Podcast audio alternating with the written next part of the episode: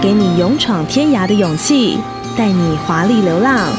You memorize the early routes you take across the country. Kiss 旅行台湾的一百种视角。Mm-hmm.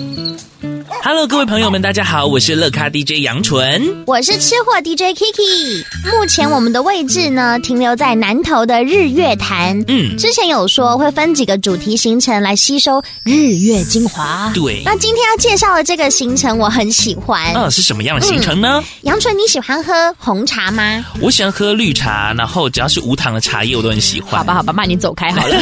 怎么样？今天是要介绍红茶是不是？对啦，我自己跟听众朋友去。哇，那我好喜欢喝红茶哦。少来，我们今天要进行的就是茶香之旅哟。第三十二个视角，日月潭第三章。不管是我们在地，或者是呢，其实来自世界各地的游客，好了，日月潭一直是台湾最热门的景点之一。可是其实现在上网蛮方便的，你可以查到相关五花八门的旅游资讯啦。所以大家喜欢的形态呢，有点转变了，反而是深度旅游还蛮受欢迎的。今天呢，说到了红茶这件事，嗯日月潭的红茶文化哦，哎呦，我们就要搭时光机回到日治时期喽。哦，还有，因为得天独厚，哎呦，你害我念不下去。好，因为得天独厚的自然条件，所以日月潭它的雨量多、湿度大，跟印度阿萨姆红茶的产区很像。哦，我可是喝过印度的哦。我就想说你要说这个，好啦好啦，所以日本人他引进阿萨姆的茶种进行试种，嗯发现哎还真的是很好喝哎，就在这里设立了茶厂。哦，之后呢，又有改良厂进行了推广。那日月潭生产的台湾红茶，还曾经跟锡兰红茶还有大吉岭红茶齐名哦。不过大概在一九七零年代的时候，全球红茶呢生产过剩，加上台湾人的饮茶风气呢有点改变了，还有很多土地啊改种经济效益可能比较高的槟榔，导致你知道日月潭的红茶产业就没落。后来呢，是因为两岸的旅游热络了，所以需求量也增加，几家老茶厂也开始做了一个文创的转型，所以红茶呢又再度呢飘出来了。哇，飘出来好像它长了脚之类的。好，我觉得这应该算是一种茶艺复兴。那像我自己呢，就是红茶控。你超多控的耶，还有控吧控控没有啦。我的人生不是咖啡控，就是红茶。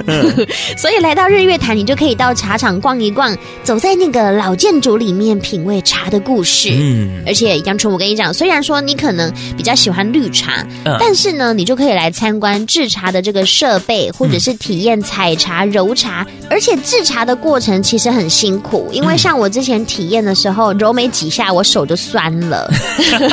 怎么会这样子啊？富贵去了！而且一杯好茶可以真的是体会到得来不易。我最念念不忘的就是那个祖母绿柠檬红茶。祖母绿会不会是有一种阿嬷的味道呢？不是，它会很顺口，很清新。因为它红茶的茶叶有分很多款，我特别喜欢祖母绿加上柠檬的味道、嗯哦。那另外呢，还有红玉红茶，也是推荐给听众朋友可以品味一下喽。对，所以到日月潭的话呢，红茶文化季好像也才刚举办过。嗯然后吸引了很多喜欢喝茶的朋友一起到这边共襄盛举。那最后我们要听到的是什么歌曲呢？呃，刚刚讲到祖母绿的话呢，这一首歌我们就要请出我们的爷爷来。我相信讲到爷爷的茶的话，大家都知道呢，就是来自周董周杰伦的歌曲了。而且有的时候喝的不是茶，喝的其实就是一种我觉得是一种感受，也可以喝得出家的味道。其实我真的觉得也，因为像有时候喝茶会让我想到小时候，例如说爸爸或者是爷爷他们聚在一起泡茶聊天的那种氛围。那希望大家记得喽，可以到日月潭来一趟红茶之旅，制造你自己的专属回忆。嗯，我是 Kiki，我是杨纯，Kiss 旅行台湾的一百种视角，我们下次见啦，拜拜。拜拜。